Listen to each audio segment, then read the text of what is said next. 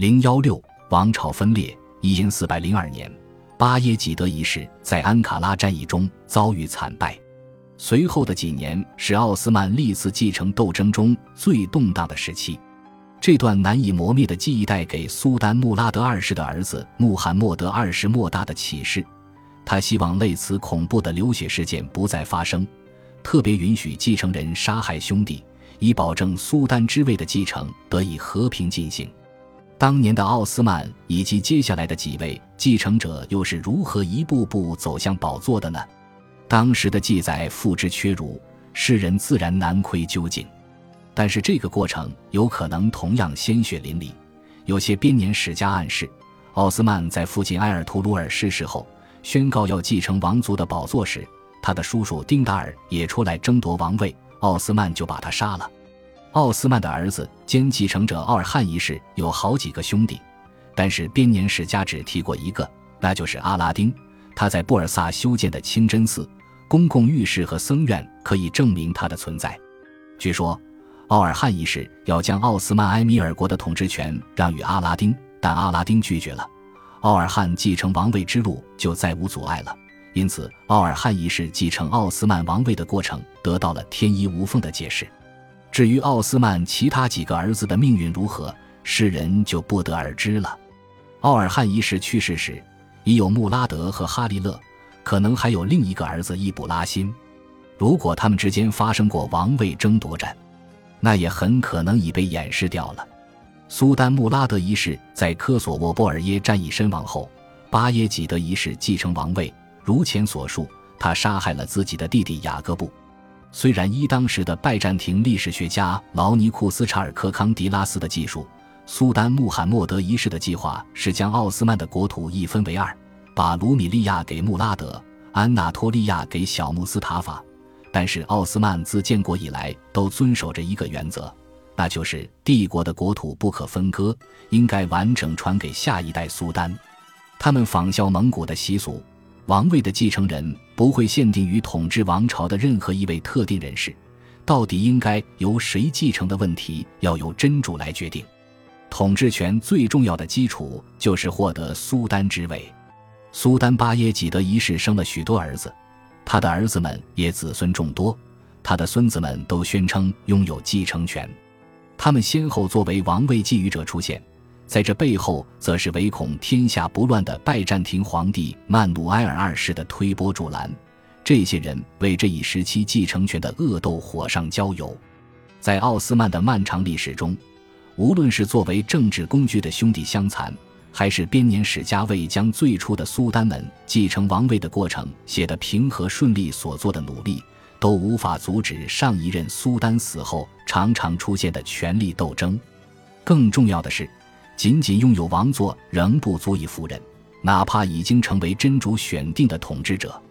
每位新就任的苏丹仍需要获得且维持那些能助他实行统治的人的拥戴。当然，他还要抓住财政大权，因为这能给予他统治和保卫奥斯曼领土的手段。奥斯曼家族需要赢得那些时而为敌、时而变成忠实伙伴的边境贵族们的忠心，并鼓励其他国家认同他们的征伐事业。这依赖于他们的成功，而成功却并不总与他们相伴。十三到十四世纪的安纳托利亚，现今被描绘为一个各种势力争夺权力的地方。参与竞争者包括家族掌控的集权军阀、叛逆性强、派系倾轧的边境贵族与内心恐惧濒临败亡却仍沾沾自喜的小国君主。他也被拿来和其他中世纪王国比较，例如。盎格鲁诺曼人建立的国家，他在十二和十三世纪时兼并了威尔士和爱尔兰，因为在这些国家，对一个王朝或某个个人的效忠会主宰政治发展的方向。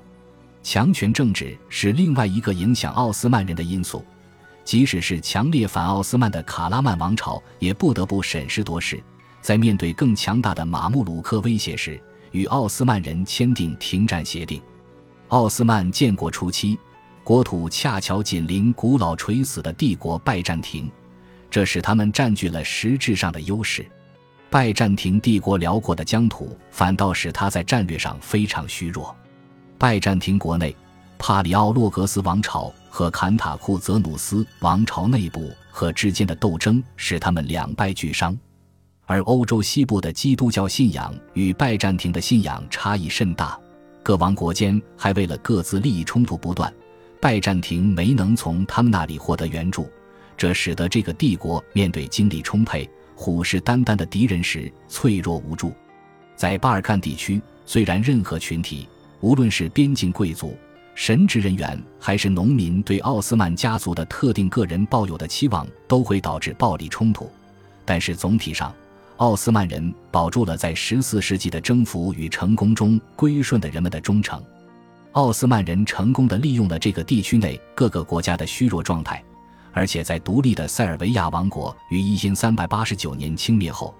再也没有谁敢对奥斯曼在此的霸主地位说三道四了。此外，奥斯曼占领巴尔干半岛的活动也并非不受这里的百姓欢迎，因为新王朝奥斯曼反而免除了过去的封建贵族强加给他们的重税。不过，在安纳托利亚，除了奥斯曼，人们还有其他的效忠对象可以选择。当年帖木儿在安卡拉战役大胜后，允许治下被征服的安纳托利亚诸埃米尔国继续保留各自的独立地位。有一段时间。奥斯曼甚至说不上是朱埃米尔国中的首位，幸而他们之间受到地理上的限制，而且除了一致嫌恶奥斯曼外，没有其他共同利益，因此他们没有发起足以持续威胁奥斯曼扩张的挑战。随着苏丹穆拉德二世逐渐巩固了他对奥斯曼的统治，奥斯曼内战带给威尼斯、拜占庭及这个地区其他受惠者的喘息之机也画下句点。威尼斯有充分的理由害怕自己的海外据点受到重生的奥斯曼的攻击，因而内战结束后，他为了守住自己的殖民地奋战不已。拜占庭的摩里亚专制君主国受到拉丁君主卡罗托克的威胁，他是奥斯曼的附庸，领土在伯罗奔尼撒半岛的西北部。因四百二十二年起，萨洛尼卡被奥斯曼人围攻。但是在一因四百二十三年就被当地的专制君主安德罗尼卡割让给威尼斯，条件是威尼斯人要尊重他们的东正教礼仪习俗。萨洛尼卡是商业和交通的重要枢纽，但是无论威尼斯对占领萨洛尼卡曾存何种幻想，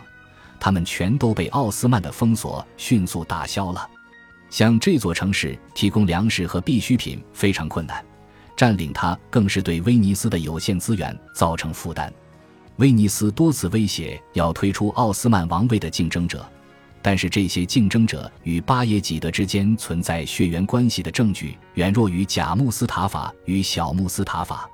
其中一位是一个叫伊斯马伊的土耳其人，他被威尼斯人安置在埃维亚岛上，被当作是一千四百二十四年针对穆拉德的一次叛乱的首领，以转移穆拉德的注意力。使他不再封锁威尼斯人的新领地萨洛尼卡，拜占庭的局势同样危急。因四百二十一年，约翰八世帕里奥洛格斯登基为共治皇帝，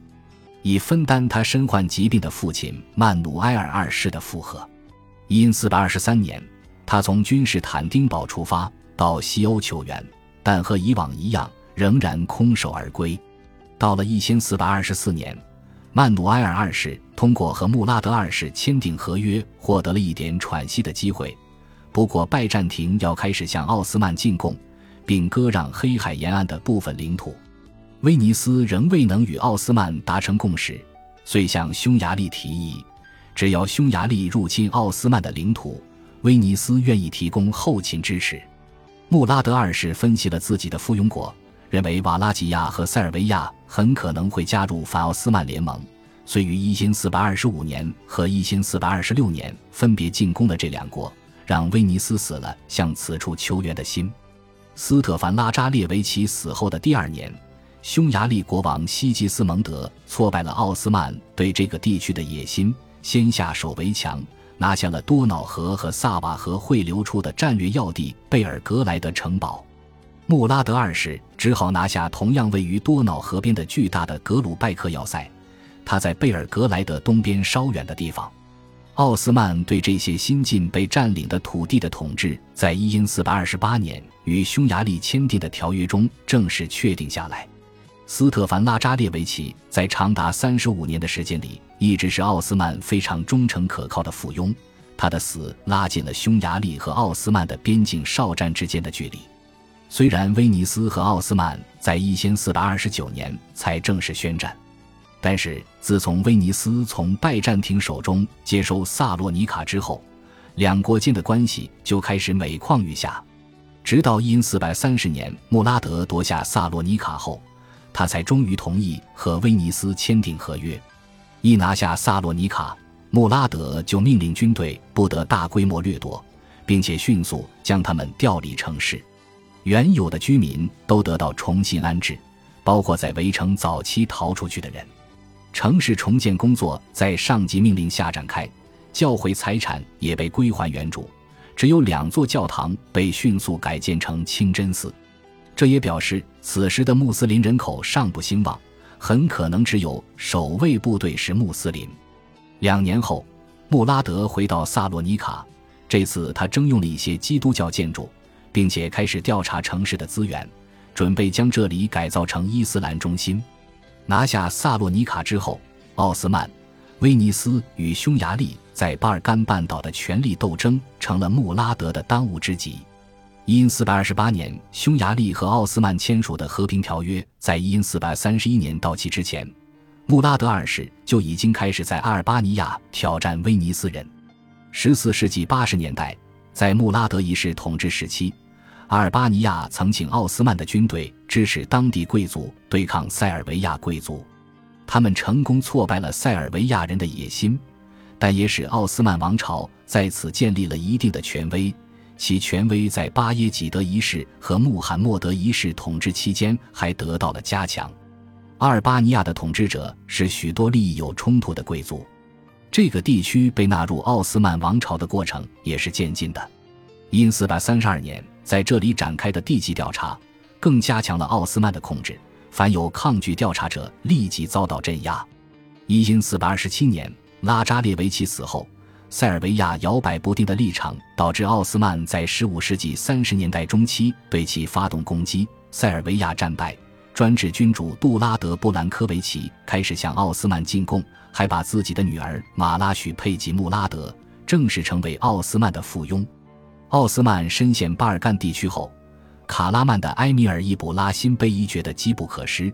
开始攻击奥斯曼在安纳托利亚的领土。多年征战让穆拉德一世获得了一些卡拉曼王朝西部的领土，但是奥斯曼在此处投入的资源无法满足他在此处长期征服的需要。卡拉曼有两个重大优势，因为它的地理位置刚好处于奥斯曼和马穆鲁克之间。让他能够巧妙地游移于两大强权之间。同时，该国内的主要人口是游牧民，他们特别擅长在多山地区打乱奥斯曼军队的进攻。这个地区和巴尔干半岛类似，是强权进行长期权力斗争的地区。因四百三十五年，帖木儿的继承者沙哈鲁给包括奥斯曼苏丹在内安纳托利亚每一个国家的统治者送上一套大礼袍。要求他们穿上以示忠诚，穆拉德自知难以拒绝，但是他显然没有在正式场合穿着过。他还用宣传手段进行反击，铸造刻有中亚乌古斯突厥卡耶部落徽记的钱币。奥斯曼人将自己的祖先追溯至这个部落。这种附会被安纳托利亚中东部土库曼人建立的杜尔卡迪尔埃米尔国和黑羊王朝接纳。他们跟卡拉曼王朝和白羊王朝不一样，是奥斯曼的坚定拥护者。然而，和其他在安纳托利亚有战略利益的反奥斯曼王朝一样，沙哈鲁并不认同奥斯曼人与乌古斯突厥之间的联系，而认定奥斯曼不过是个傲慢的暴发户而已。维持巴尔干半岛上的权力平衡的活动，在穆拉德统治后期占据了他所有的时间与精力。奥斯曼的政策变得更为强硬。他希望通过兼并长期的附庸国塞尔维亚，巩固贝尔格莱德以西多瑙河和萨瓦河的防线，与匈牙利对峙。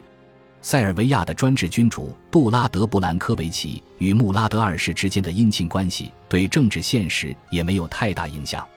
奥斯曼人穿过其附庸国瓦拉几亚，对匈牙利的特兰西凡尼亚省进行了惩罚性的攻击。此后的一千四百三十八和一千四百三十九年，他们又入侵塞尔维亚，直到多瑙河畔新近建造的斯梅代雷沃城堡落入穆拉德一世手中。他的下一个目标是重要据点贝尔格莱的城堡，他禁不住六个月的围城，在一千四百四十年沦陷。本集播放完毕，感谢您的收听，喜欢请订阅加关注，主页有更多精彩内容。